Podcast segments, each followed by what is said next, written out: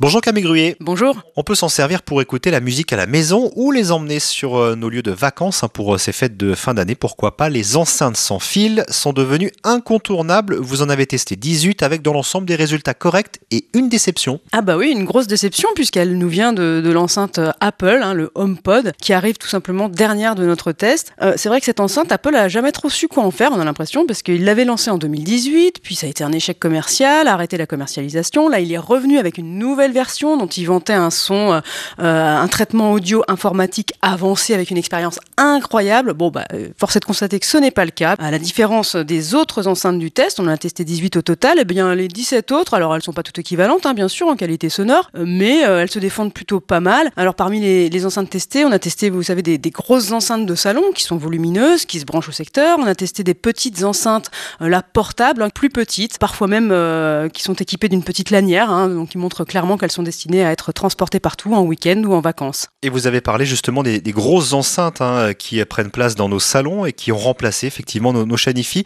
D'ailleurs, quand on dit sans fil, alors ça n'est pas forcément euh, le cas en ce qui concerne ces enceintes. Ah oui, alors faut pas être trop surpris si on achète une enceinte sans fil et que finalement il y a un fil, euh, c'est tout simplement le, le- le câble qui permet de relier l'enceinte au secteur, euh, parce qu'elles ne sont pas toujours équipées d'une batterie, hein, ces grosses enceintes. Quand on parle du sans fil, on fait plutôt référence au Wi-Fi, à la, à la technologie de transmission entre la source sonore et l'enceinte elle-même qui a bien besoin d'une alimentation. Alors il se trouve que les grosses enceintes ont plutôt une meilleure qualité sonore, c'est logique, hein, le son ça a besoin d'espace pour s'exprimer. Donc en, haut de classement, on retrouve des grosses enceintes de chez LG, de chez JBL, de chez Bang Olufsen à des tarifs très variables, hein, puisque euh, ça va de euh, 300 à 1000 euros. Donc chacun pourra faire son choix en fonction de son budget. Nous, notre choix, il va vers euh, un, modèle de marque Marshall, euh, la Woburn 3 pour être précis, qui a obtenu le meilleur score et qui euh, est assez bluffante hein, quant à sa restitution audio.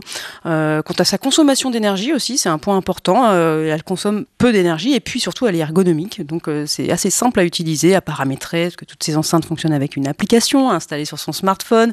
C'est pas compliqué, mais parfois quand même c'est plus simple que d'autres fois. Et en ce qui concerne les enceintes nomades, il y a également des grands noms du marché de l'audio.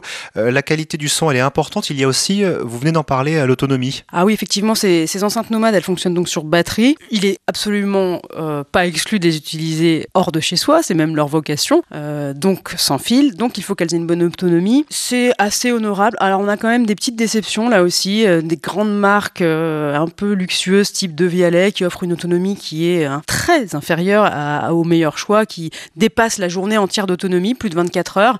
Et puis on en a bah, la De Vialet par exemple qui tient 6 heures, donc Bon, ça va pour un, un barbecue, mais il faudra pas trop espérer plus. Notre meilleur choix, non pas notre meilleur choix, allez, on a envie de parler d'un bon choix parce qu'il est beaucoup moins cher.